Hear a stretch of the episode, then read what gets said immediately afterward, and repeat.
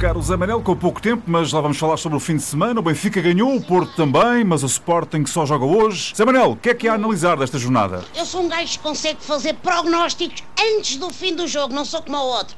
E portanto, apesar de termos de aguardar pelo resultado do terceiro grande, falo como é evidente do Famalicão, que à entrada da jornada era líder, como sabes. Os lagartos ficaram sem o Bruno Fernandes, foi castigado por ter destruído metade do estádio do Bessa.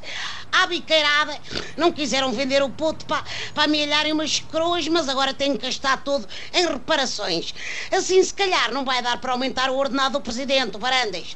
Até porque não tarda, vais tu ter de sacar do cartão de crédito para mandar vir outro treinador pela internet, digo Bem, eu. bem, bem, bem. O Benfica redimiu-se com a derrota Sim. europeia e ganhou à última da hora ao Moreirense. Naturalmente. O Bruno Lage celebrou antes do tempo a ver a vitória, antes Pois do apito foi, final. Mister, pois foi. Eu também vi o Benfica marcar o 2-1 e pensei, isto era bom, era que acabasse agora.